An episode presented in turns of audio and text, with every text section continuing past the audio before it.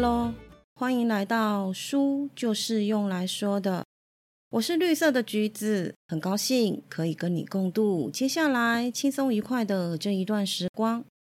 近年来，“小确幸”这个词随处可见，不管是在产品销售上，甚至是连休假期上，似乎有了小确幸，人生就满足了。这种人生苦短、及时行乐的观念，也在影响着我们的人生。就很像不好好珍惜剩余的时光，去享受当下，真的有点对不起自己。毕竟很多时候，明天和意外，你真的不知道哪一个会先来到。如果真的是意外先来，自己想吃的东西没吃到，想做的事情没做完，那岂不是亏大了？但及时行乐真的是快乐吗？那不及时行乐的我们又该做一些什么呢？及时行乐其实是本能。狩猎时代的祖先整天都在回应着生死攸关的问题，确保下一餐有东西可以吃，确保有遮风避雨的住处，更确保自己不会成为野兽的食物。所以，他们把立即的满足看得比遥远的未来更重要。在这样的环境生活了数千代以后，我们的大脑也演化成为了喜欢快速报酬胜于长远报酬。即使我们生活的环境跟社会已经变化很多了，但是我们的大脑也是一如初衷，没有很大的改变。而事实上，祖先们那个时候的生活机制并不适用于现在了。现今的社会资讯太发达、太及时，人们已经变得越来越浮躁，而且耐性越来越差。所以你会看到越来越多人过度消费，导致破产；也有许多人没有恒心、没有毅力，在追梦的过程中呢，一点点挫败就放弃了。就连精神上也没有获得更多的满足，反而呈现一种负成长，甚至还有莫名的焦虑感。在这个浮躁的时代，我们需要的是培养足够的耐心，才不会被及时享乐的恶魔牵着鼻子走。在这里就要提到美国心理学家沃尔特·米歇尔在一九六零年代末期所做的著名的棉花糖实验了。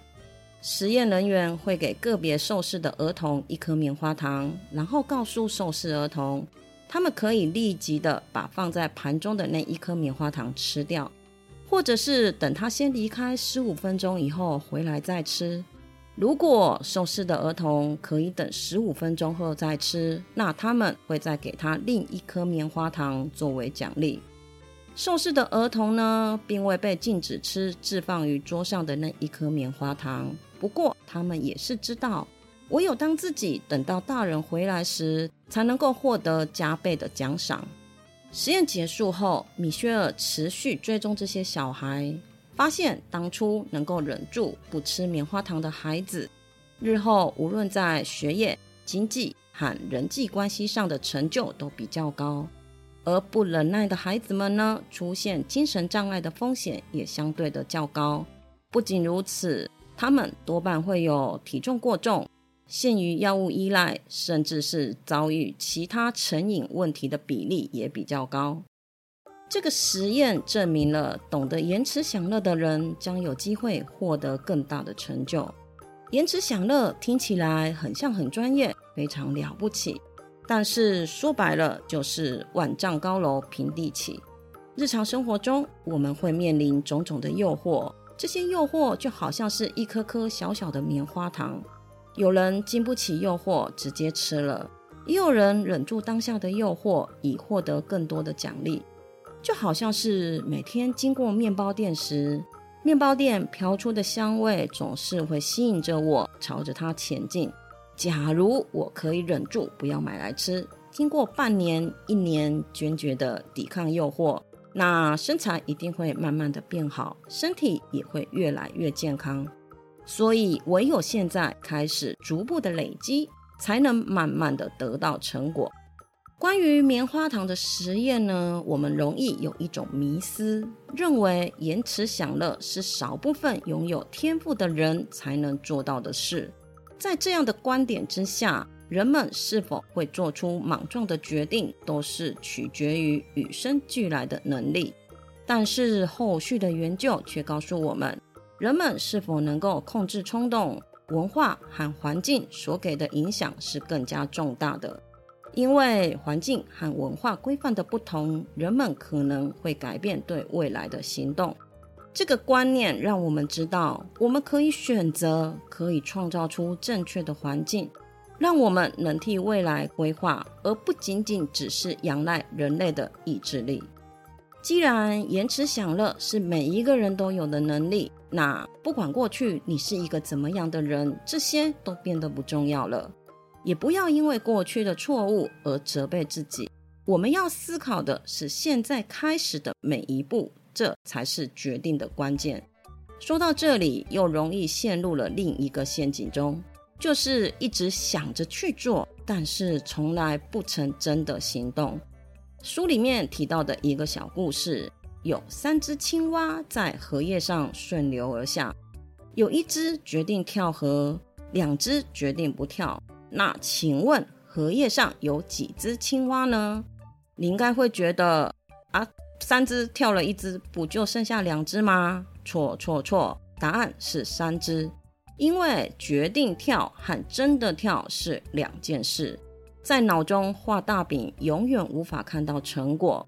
有句话说，不用很厉害才开始，要先开始才会很厉害。只有现在行动，才能开始累积，也才能有成果。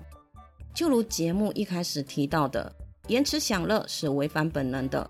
要牺牲眼前的利益跟好处，毕竟不容易，所以清新的目标就变得很重要。有了目标，才有前进的理由。在遇到挫折的时候，目标也是你坚强的后盾，才能让你耐得住寂寞和诱惑。当你觉得你快要破功的时候，可以运用一下你的想象力，想象一下自己未来的光景，越仔细越好。最好是连画面都清楚的浮现出来，具体刻画出未来自己的模样，并且认知到那就是自己将来的样子。想象一下，当你达成目标后，那会是什么样的画面？也想象一下，当你没有执行的话，那又会是什么样的画面呢？不要觉得想象很可笑。最近由华盛顿大学圣路易斯分校研究团队进行的实验指出，透过磁振造影发现，有耐性的人在等待时会想象未来的场景。研究人员发现，比较有耐性的人似乎会花比较多的精力想象之后得到奖赏的那一刻。所以，想象力真的可以帮助你延迟享乐哦。最后，在达到短期目标后，也别忘了给自己一点点奖励，因为随着时间过去，自制力会开始降低。给大脑一点点奖励回馈，不仅心理上可以得到满足，也才能让你继续朝着目标坚持而去。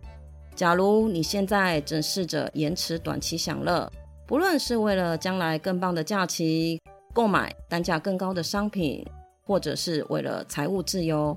在达到目标前的牺牲绝对是值得的，因为你并不是为了让你的人生变得更无趣，相反的，你是为了更大的快乐在努力。谢谢你今天的收听，你的追踪是我成长的养分，动动手指，让我可以慢慢的长大。希望今天的内容可以给你一点点新的想法，我们下次见，拜拜。